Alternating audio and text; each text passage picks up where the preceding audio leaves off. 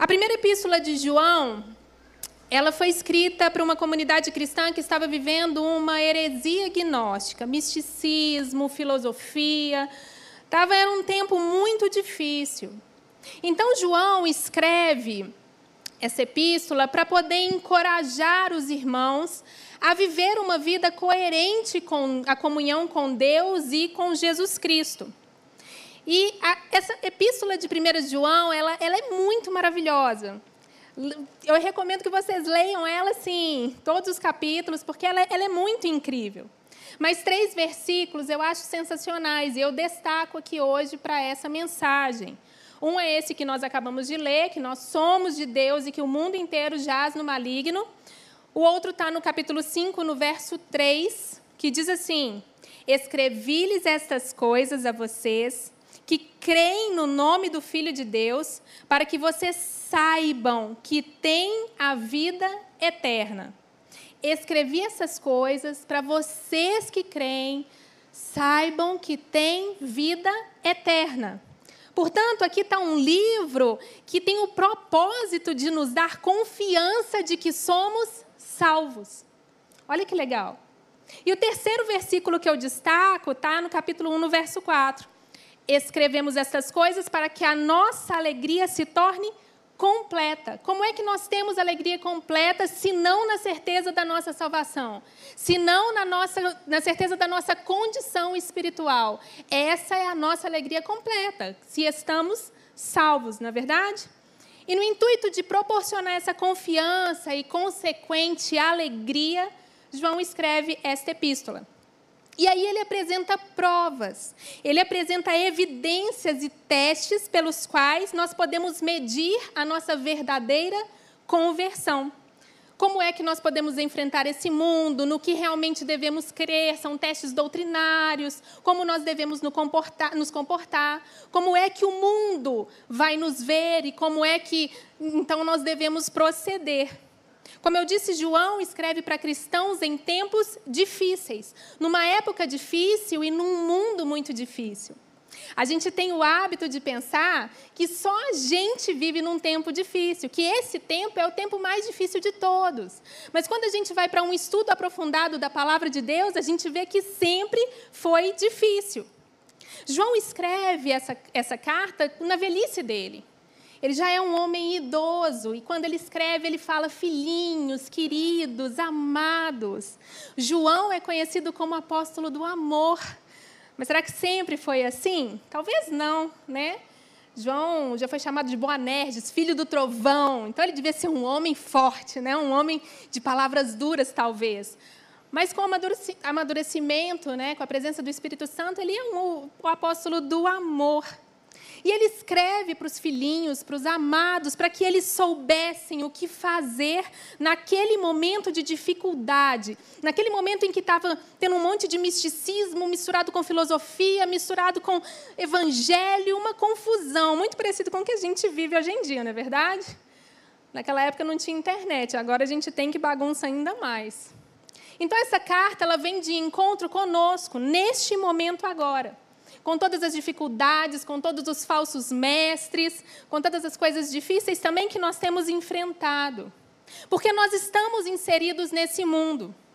Nós não somos seres encantados que vivemos a par desse mundo, né? Fora do mundo, não, nós participamos dessa vida.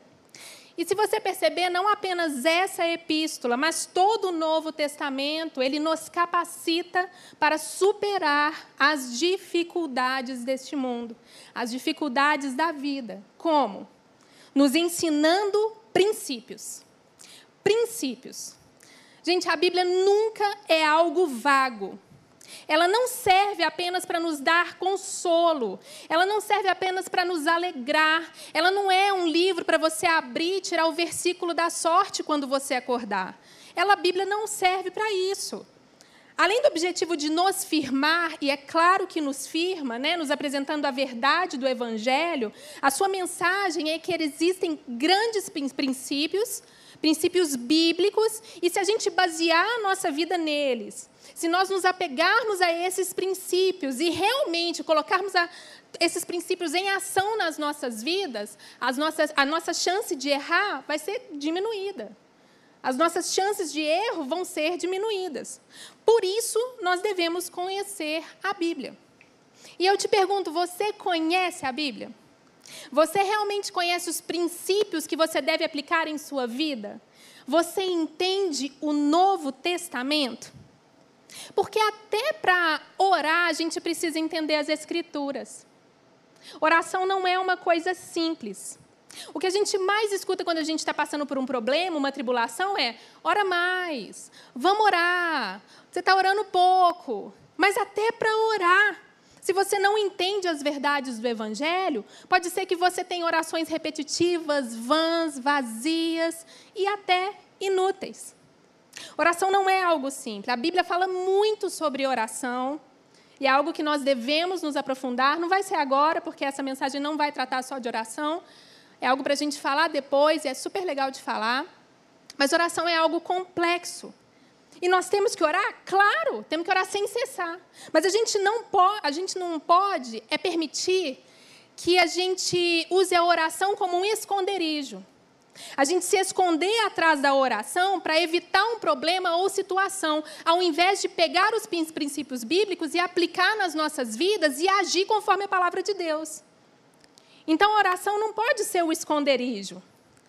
Ore, mas ore na certeza de que você conhece as Escrituras, de que estão aplicando os princípios das Escrituras em suas vidas e de que não estão se escondendo atrás da oração, entregando para Deus uma obrigação que é nossa, viver e aplicar o Evangelho em nossas vidas. E é assim que a gente encara. A Bíblia nos encoraja a, a, a pegar esses princípios, aplicar em nossas vidas, a sermos corajosos, a enfrentarmos e não nos escondermos. E João trata de, de, nessa epístola dessas questões. João não tenta disfarçar a realidade e minimizar os problemas. João é realista, como toda a Bíblia é. A Bíblia é realista. Então, ela, ela faz com que nós entendamos a mensagem do Evangelho e possamos aplicar em nossas vidas. João escreve, então, para que seus leitores saibam que tem vida eterna. Você sabe que tem vida eterna? Você tem essa certeza de que tem vida eterna? Porque, gente, cristãos não são aqueles que têm incerteza. Cristãos não são aqueles que estão em dúvida o tempo todo. Os cristãos são aqueles que sabem onde estão. São homens e mulheres que andam na luz. São homens e mulheres que foram retirados da treva e estão no reino do Filho de Deus. Nós temos que saber onde nós estamos, nós temos que ter certeza. Cristãos são aqueles que deixaram a dúvida para trás e que sabem quem são em Cristo Jesus. Então João afirma: sabemos que somos de Deus. O evangelho, ele sempre nos concede o conhecimento, a revelação de Deus. O evangelho, ele nos dá uma autoridade única e definitiva.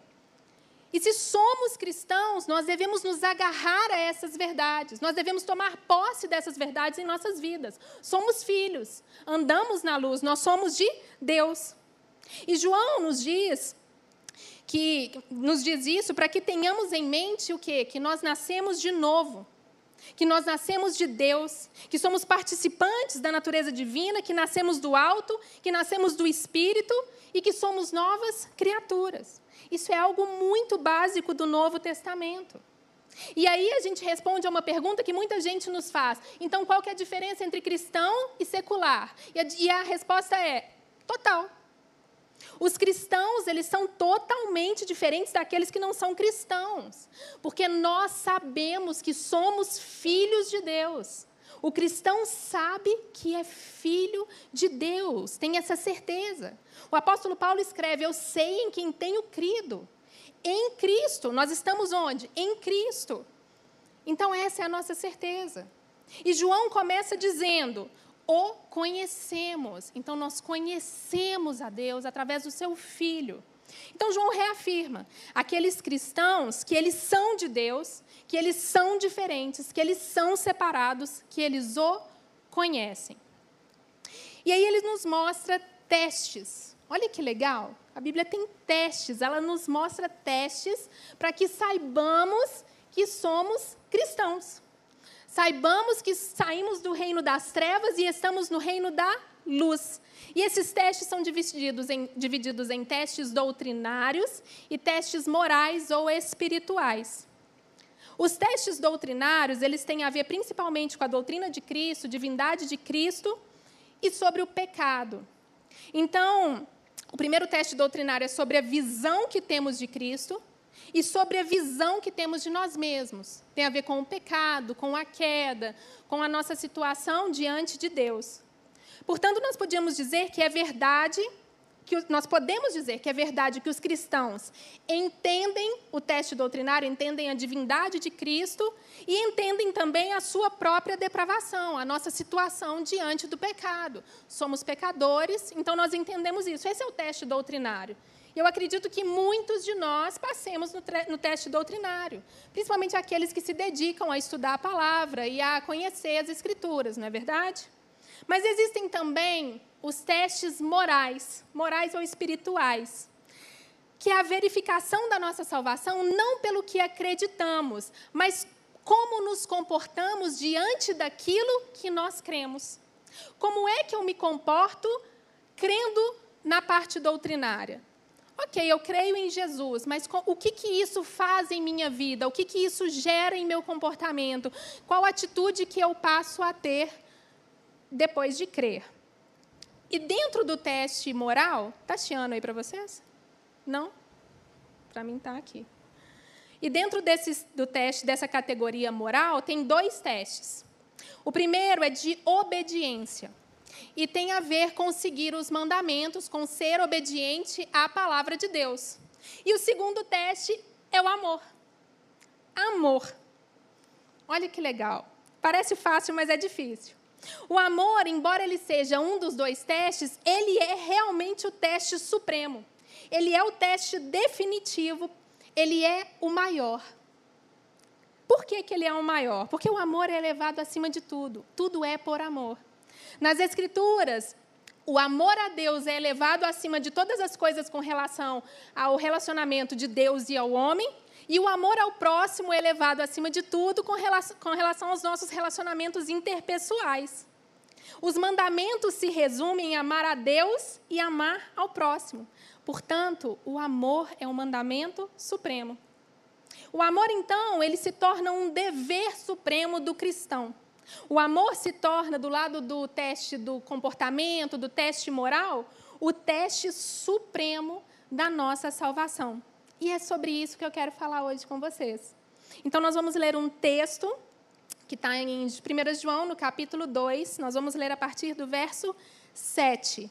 O teste básico sobre a moral cristã, o teste do amor. Diz assim: Amados, não vos escrevo mandamento novo, senão mandamento antigo, o qual desde o princípio tivestes. Esse mandamento antigo é a palavra que ouvistes. Todavia vos escrevo um novo mandamento, aquilo que é verdadeiro nele e em vós, porque as trevas já, vão já se vão dissipando e a verdadeira luz já brilha. Aquele que diz estar na luz e odeia o seu irmão, até agora está nas trevas. Aquele que ama seu irmão permanece na luz e nele não há nenhum tropeço. Aquele, porém, que odeia o seu irmão está nas trevas e anda nas trevas e não sabe para onde vai, porque as trevas lhe cegaram os olhos. E eu queria que a gente olhasse para esse texto de duas formas. A primeira é tomando tudo que João escreveu como impedimento à nossa comunhão se eu não correspondo, eu não faço parte da comunhão. E, e da segunda maneira, é tomando o que João escreveu como um teste para a nossa posição cristã. Se eu não cumpro, eu não estou na posição que eu deveria estar. Eu não fui tirado das trevas, eu não fui para a luz. Então João começa escrevendo, amados, eu escrevo um novo, não escrevo um novo mandamento, mas um antigo mandamento que vocês já escutaram e parece meio confuso. João, é antigo ou é novo esse mandamento que você está dando? E para entender isso, a gente precisa lembrar do que Jesus disse lá em João, capítulo 13, no verso 34. Um novo mandamento lhes dou, amem uns aos outros. Esse mandamento de amar uns aos outros, ele é algo antigo. Não é uma novidade. Mas o novo aqui, essa palavra é kainos, que dá um sentido de novo, não no, no, na questão temporal, mas dá um sentido do, de novo no sentido da qualidade, do caráter, da essência. Dá sentido de, dá uma ideia de frescor, algo novo. É como se João dissesse: Olha, eu vou falar algo que vocês já sabem. Vocês já ouviram sobre isso antes. Vocês já ouviram o Evangelho, vocês já ouviram a palavra de Deus. Eu vou só lembrar vocês aquilo que vocês já sabem. É um mandamento antigo, mas é essencial à vida cristã. Amarmos uns aos outros. Inclusive, também está no Antigo Testamento, não é verdade? Lá no Shema, em Deuteronômio, capítulo 6, verso 5, diz que fala para que Deus seja amado de todo o nosso coração, corpo, alma e entendimento. E lá em Levítico, no capítulo 19, verso 18, fala: ame o seu próximo como a si mesmo. Então, isso é parte da lei. Desde o início, isso está ali. Então, aí, mesmo no judaísmo deles, eles já conheciam esse mandamento. Não é um mandamento novo, não é nenhuma novidade. Não era nenhuma novidade que Deus queria que você amasse o próximo como a si mesmo, que amasse quem está ao seu redor, que amasse o seu irmão. E não apenas amar ao próximo faz parte da lei, mas amar ao próximo cumpre a lei. Isso quer dizer que toda a lei diz respeito aos que diz respeito aos relacionamentos humanos, ela é cumprida no amor. O apóstolo Paulo escreve em Romanos, no capítulo 13, no verso 8, assim: Nada devamos a ninguém exceto amar uns aos outros. Ou aquele que ama o seu próximo cumpriu a lei. Então ele explica no versículo 9: Por isso não cometerás adultérios, não matarás, não furtarás, não cobiçarás. Então, porque você ama você não faz essas coisas. Porque você ama o seu próximo, você não comete essas coisas contra ele. E é óbvio, se você ama, você não vai matar. Se você ama o seu próximo, você não vai mentir. Se você ama o seu próximo, você não vai roubar. Se você não ama o seu próximo, você não vai cobiçar. Você não cobiça as coisas de quem você ama. E por aí vai. Então o apóstolo Paulo, ele diz que o amor é o cumprimento de toda a lei. Existe um elo inseparável entre obedecer a Deus e, e, e amor. O obedecer a Deus e o amor estão unidos, estão juntos, mas o amor resume tudo. Então, eu não faço aquelas coisas, roubar, matar, cobiçar, mentir, porque eu amo. E quando você faz essas coisas, você faz no vácuo, você faz num, num, num, num estado em que não há amor, porque o amor não te permite fazer isso. Então a mensagem de amor ela está embutida no Antigo Testamento. A primeira metade do Decálogo é sobre o amor a Deus, a segunda metade sobre amor ao próximo. E aí lá em Mateus, no capítulo 22, versos 37 a 40, perguntam para Jesus: Senhor, então qual é o maior mandamento? E ele fala: o maior mandamento é amar a Deus é, com todo o seu coração, alma, força entendimento, e amar o seu próximo como a si mesmo. E aí ele diz: desses mandamentos dependem toda a lei dos profetas. Então, até mesmo quando Jesus falou que era um novo mandamento lá em João no capítulo 13, ele já estava falando sobre uma coisa que eles conheciam há muito tempo, sobre uma coisa que eles tinham certeza, que eles já sabiam, conheciam esse mandamento. Mas ainda sendo um mandamento antigo, ele era novo. Porque agora se tornou possível amar de uma maneira que nunca foi possível antes. Jesus possibilitou que esse mandamento se tornasse novo por tudo que ele fez e pela forma que ele amou. Mas, pastora, como é que Jesus amou? Para termos uma noção do amor de Cristo, a gente vai continuar nesse, nesse momento que está lá em João, no capítulo 13. Em João capítulo 13, Jesus está nos seus últimos dias, nos seus últimos momentos. Ele está ali no cenáculo, a festa da Páscoa vai acontecer ali, e está chegando a hora. E ele diz no versículo 1 que ele sabia que a hora dele havia chegado, que a hora da morte dele havia chegado. E ele diz algo maravilhoso no final do versículo 1, que é: tendo amado os seus que estavam no mundo. Ele os amou perfeitamente. Ele, ele os amou plenamente. ele, ele os amou de forma perfeita, perfeitamente, e amou até o fim. Jesus, ele tinha amado os seus discípulos com perfeição. Ele os amou com perfeição divina e ele demonstrou isso de várias maneiras. E nesse momento ele continuava a demonstrar. Jesus estava ali falando com ele das promessas, estava prometendo a eles o Espírito Santo, falando que não os abandonaria, que o Espírito Santo ia guiá-los, que eles iam fazer coisas ainda maiores do que ele, que eles não precisavam ter medo, que ele ia agir através da vida deles, que a paz dele estaria com os discípulos. Então, aquele momento era um momento de amor. Tudo aquilo era reflexo do seu grande amor por aqueles homens, que não eram absolutamente nada especiais. Eles não eram nada amáveis, nem nada extraordinários, mas Jesus os amava do mesmo jeito. Ele os amava com perfeição. E amou aqueles homens em um nível que não era possível para nós. E é essa a novidade desse antigo mandamento. A forma como o amor é manifesto em Jesus Cristo pela primeira vez. E é isso que João quer nos dizer aqui com um novo mandamento. Ele diz que é novo no sentido de que é visto na maravilha e perfeição de Jesus Cristo. Nesse momento, aqui em João, no capítulo 13, nos dá uma ótima ilustração sobre, sobre isso. Porque eles estão ali no cenáculo. Eles estão ali à mesa, eles estão ali na última ceia.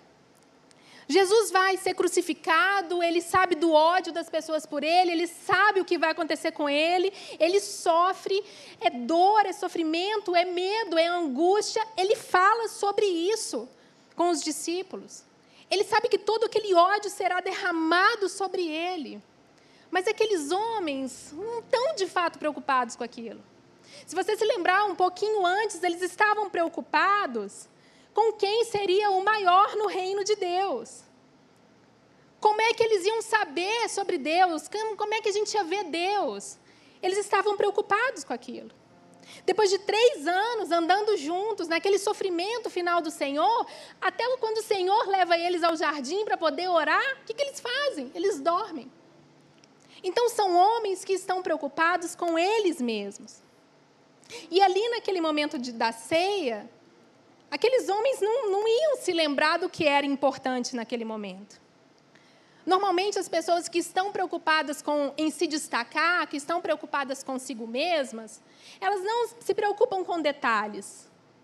Elas querem a coisa grande, mas com as pequenas elas não se preocupam. E ali naquele momento da ceia era preciso o quê? Lavar os pés. Eles estavam indo, pro, estavam sentados para uma refeição. Era preciso lavar os pés. Mas lavar os pés é coisa de servo.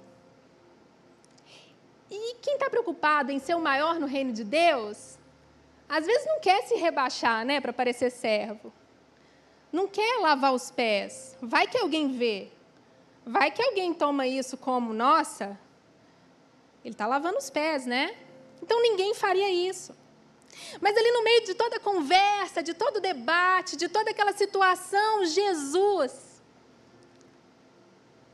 se levanta no versículo 4, no meio da ceia, ele se levanta, ele coloca de lado as suas vestes, ele tira o seu casaco externo, ele pega uma toalha, enrola em sua cintura, ele deita água na bacia, ele se deita ao chão, porque os pés dos discípulos ficavam baixinhos, e ele lava, lava os pés imundos daqueles homens como um incrível ato de amor.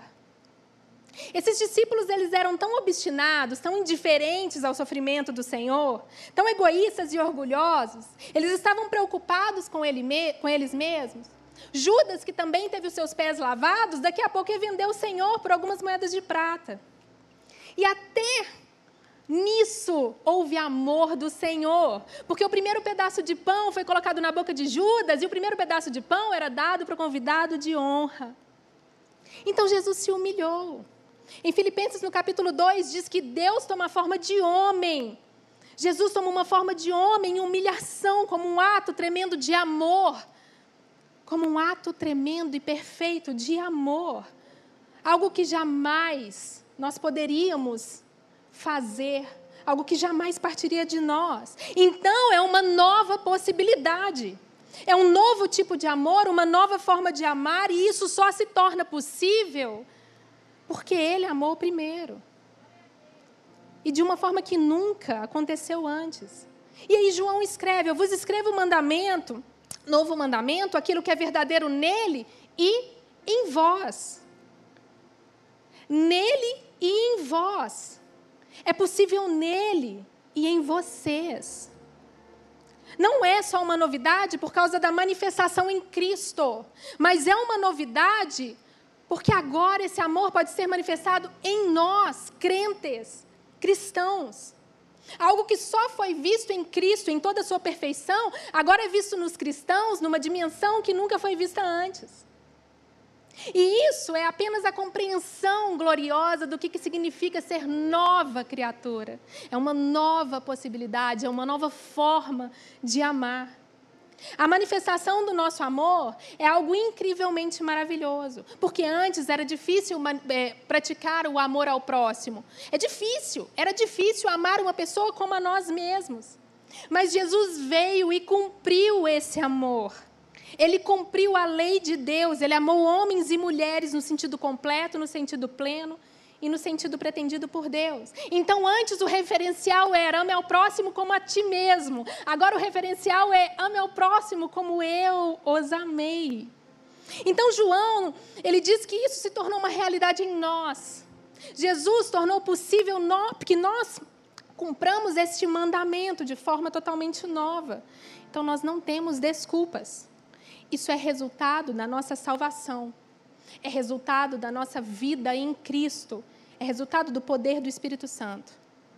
Por isso, é, portanto, é um mandamento novo pela forma dele se cumprir através de nós.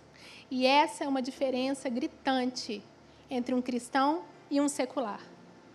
Porque é inútil pedir a um não cristão para amar aos irmãos eles não são capazes desse tipo de amor.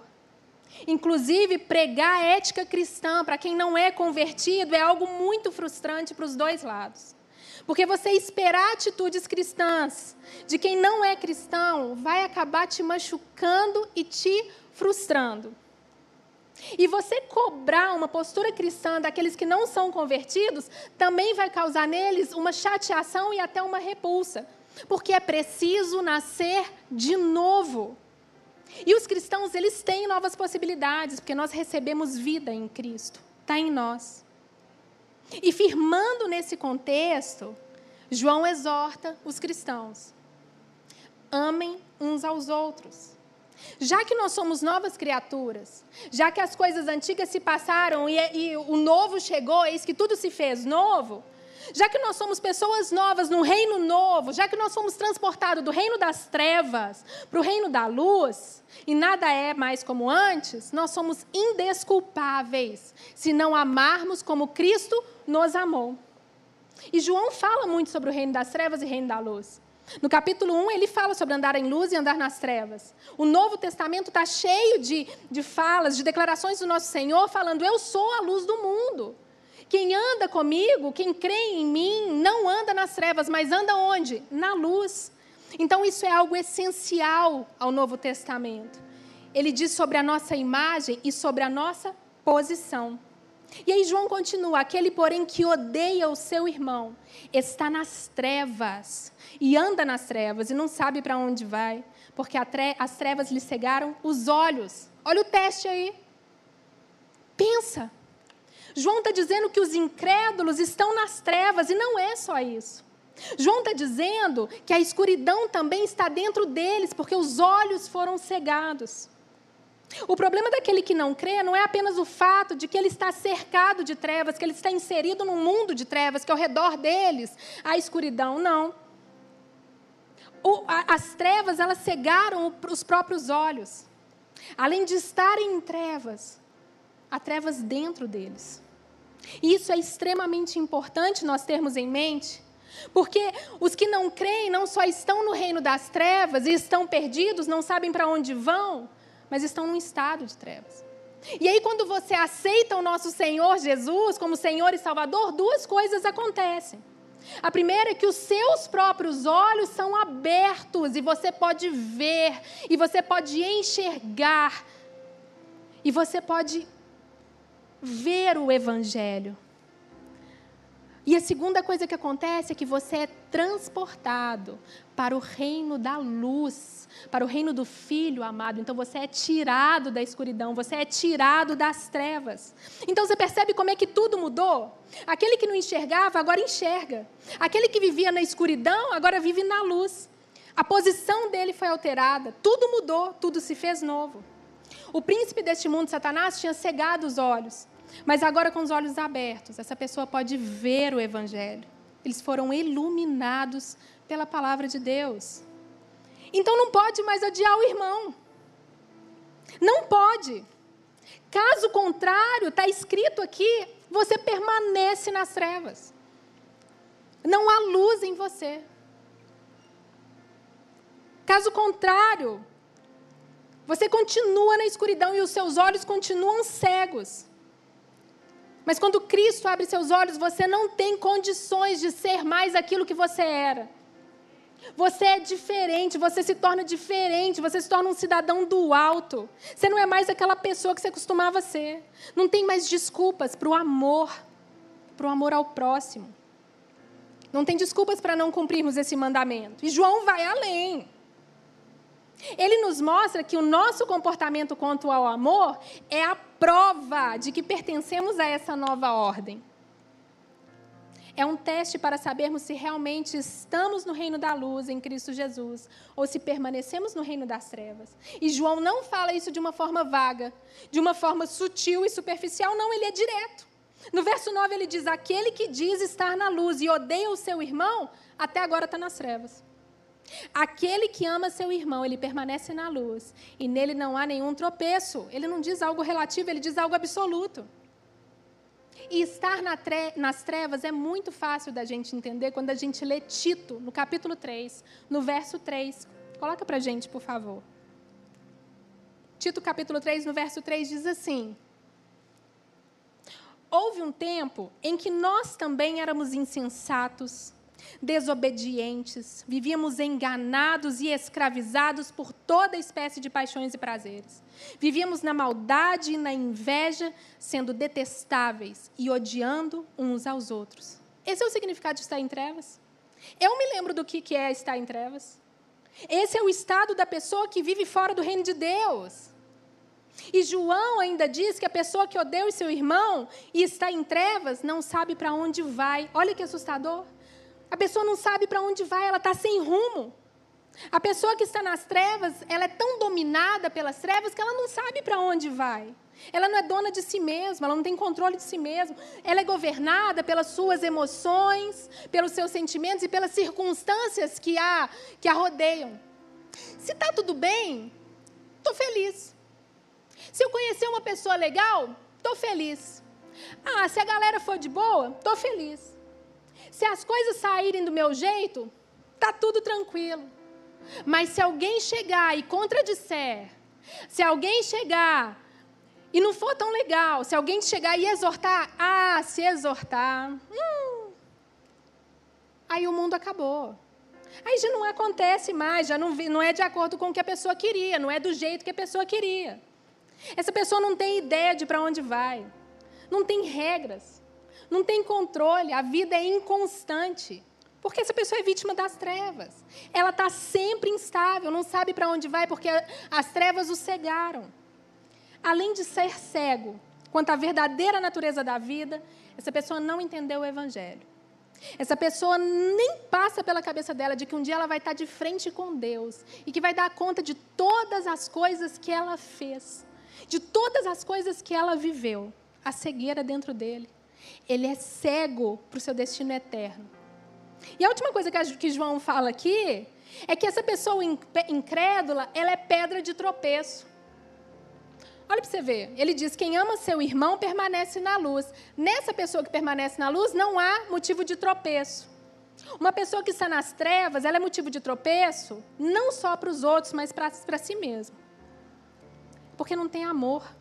Não tem amor dentro de si. E por não ter amor dentro de si, tudo que entra em contato com ela vai fazer ela tropeçar.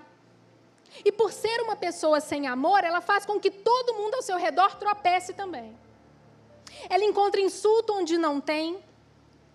Ela sempre anda perturbada, com mania de perseguição, tropeçando constantemente, vendo problema em todo mundo, incomodada com todo mundo. Todo mundo ao redor é o problema, ela não é. E por isso ele não consegue refrear a língua. Fofoqueiro. Não tem como manter a língua dentro de si, é tudo incomoda. E aí essa pessoa ainda faz os outros tropeçarem. Sabe por quê? Porque essas pessoas são irritadiças demais, são ultrassensíveis. E acaba que as pessoas ao redor não sabem o que fazer com elas. E aí entra todo mundo num barco furado. Gente, como é importante essa reflexão para a igreja. Deus sonda os nossos corações. Será que nós não temos sido pedra de tropeço na vida de alguém? Sempre achando que nós somos o centro de tudo que as pessoas têm que trabalhar para resolver os nossos problemas, tem que fazer as coisas do jeito que a gente quer, na hora que a gente quer da forma que a gente quer, e aí a gente vai deixando os outros aflitos ao nosso redor. Será que não somos? Será que não temos sido pedra de tropeço? Será que estamos verdadeiramente na luz? É momento de reflexão. Mas, pastor, e como é que são os que amam, pastora? Como são os cristãos? E para responder essa pergunta, eu volto no momento lá do João capítulo 13. A resposta para tudo isso são aqueles três anos de caminhada de Jesus. Os três anos de ministério, atendendo às necessidades que os discípulos tinham. Provendo comida, provendo ensino, provendo perdão, provendo graça, provendo misericórdia, provendo paciência e tudo mais o que ele proveu para eles. Significa até mesmo lavar os seus pés imundos enquanto eles discutem sobre quem é o maior no reino de Deus. Jesus nos ama lavando os nossos pés imundos. Os discípulos sempre precisaram ter os seus pés lavados espiritualmente. Ele, por mais que eles acreditassem no Senhor, por mais que fosse verdadeira a salvação deles, eles conseguiram ajuntar muita sujeira debaixo dos seus pés.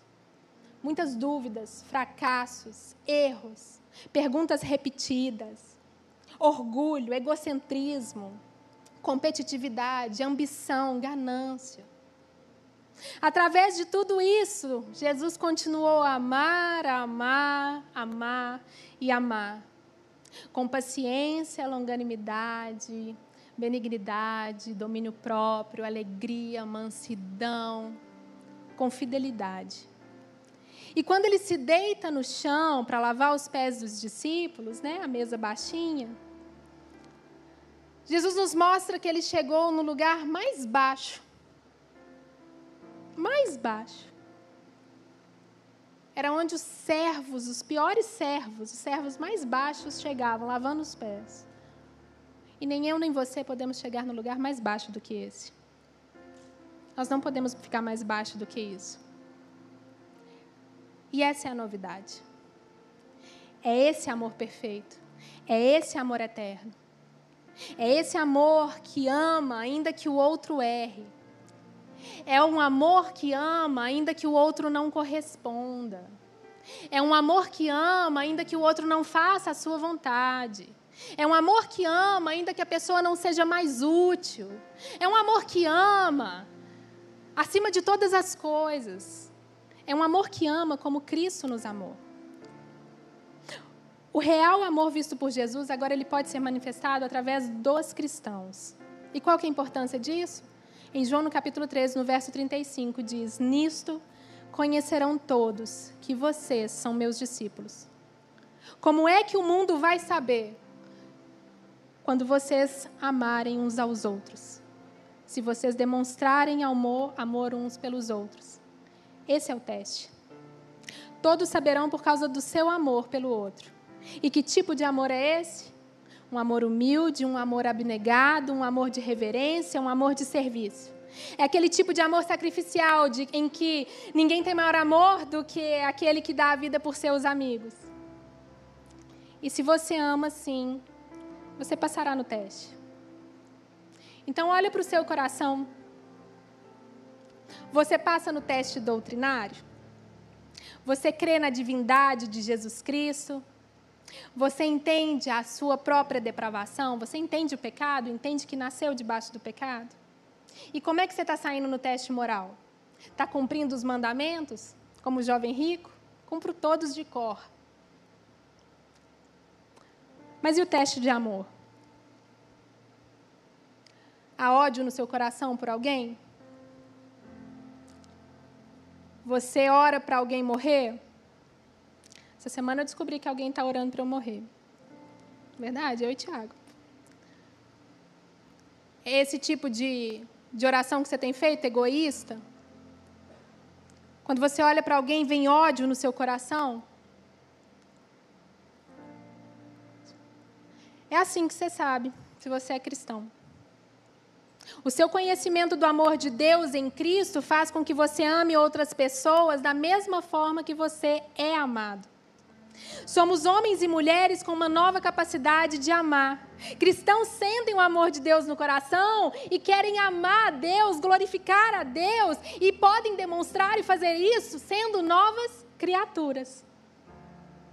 Não respondendo como respondiam antes, não desprezando como desprezavam antes, não olhando com desdém como olhavam antes, não mentindo, não roubando, não ferindo como faziam antes.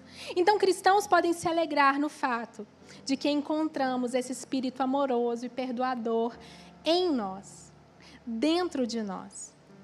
E compreendendo esse amor incrível, esse amor que nos amou, mesmo sem a gente merecer, esse amor que lavou os nossos pés imundos e continua lavando, se torna impossível não fazer o mesmo ao próximo, ao nosso irmão. E todos saberão que vocês são meus discípulos, se vocês tiverem amor uns pelos outros.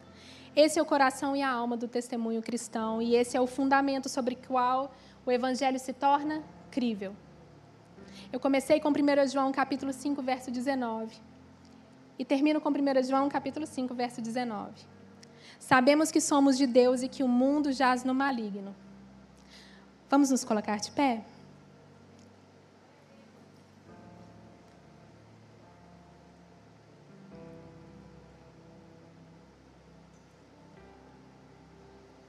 Eu queria que, que a gente louvasse ao Senhor. O Ministério de Louvor vai cantar uma canção para gente. E eu pedi, eu escolhi essa canção para nós, porque é a minha canção favorita, é o meu louvor favorito. Eu sei de onde eu saí, eu sei de onde eu vim, eu sei todas as coisas que eu fiz. Eu sei, a gente não esquece, né? Quando a gente converte, não, não dá amnésia, né? E graças a Deus, porque é bom saber de onde a gente veio.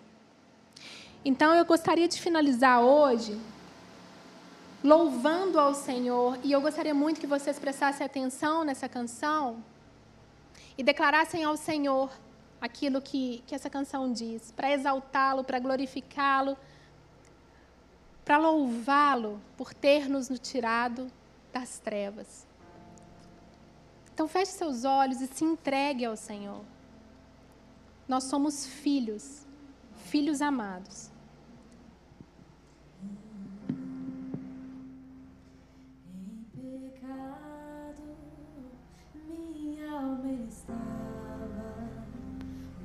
Por tua graça refeito sou, sem nada em troca, fui resgatado, me libertou, me libertou, sublime graça,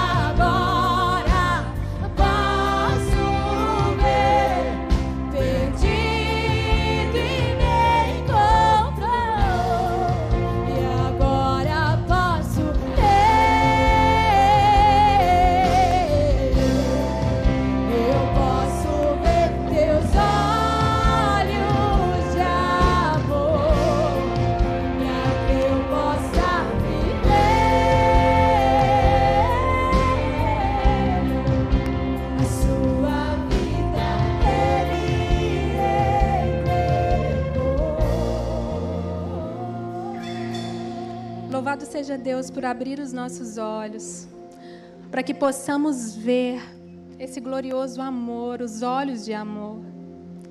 Eu quero finalizar com uma oração que o apóstolo Paulo fez em Efésios, no capítulo 3, no verso 14. Curve sua face e ouça essas palavras.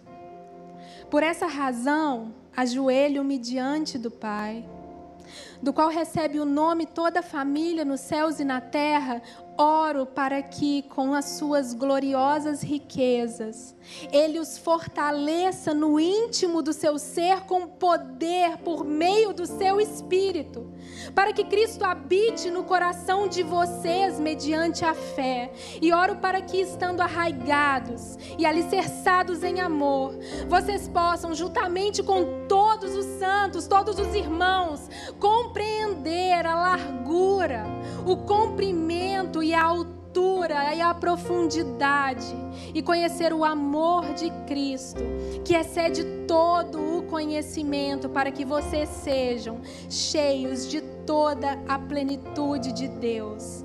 Aquele que é capaz de fazer infinitamente mais do que tudo o que pedimos ou pensamos, de acordo com o seu poder que atua em nós. A Ele seja a glória na igreja e em Cristo Jesus, por todas as gerações, para todo o sempre. Amém. Amém. Senhor, eu oro para que cada irmão que está aqui hoje, Pai, curvado diante de Ti, Pai, com o coração quebrantado diante do Senhor, para que esse irmão, Pai, possa reconhecer de onde saiu, Pai, das trevas em que estava e como foi trazido para o reino da luz. Ó oh, Deus, como é bom ter os olhos abertos, Deus nós não podíamos ver, nós não podíamos enxergar, e ainda há aqueles que não podem, Senhor. Olha eles, Deus, em nome de Jesus. Toca, Senhor, aqueles que estão em trevas, Deus. Aqueles que não podem ver, aqueles que não sabem para onde ir, aqueles que só têm dor no coração, que não têm amor, Deus. Toca eles agora, nós te pedimos enquanto igreja, Senhor. Se for possível, Senhor, traga-os para o reino da luz. Senhor, todos os dias nos lembre de onde saímos. Para que não cresça em nós soberba para que a gente não pense que foi pelas nossas forças, mas sempre pelas forças do Senhor. Deus, obrigada por abrir os nossos olhos. Obrigada porque podemos ver o Evangelho, podemos ver a tua luz, podemos ver os teus bons olhos. Queremos ser como vasos em tuas mãos, Senhor, nos molda. Estamos aqui diante de Ti, Pai, dizendo: Senhor, nós estamos nos comprometendo a amar ao próximo como o Senhor nos amou, um amor pleno, um amor que exige sacrifício, exige sim, mas é um amor que foi dado a nós primeiro. Então somos indesculpáveis na questão do amor ao próximo. Obrigada, Deus, porque agora eu posso ver. E nós te agradecemos e oramos, Senhor, em nome de Jesus. Amém e amém.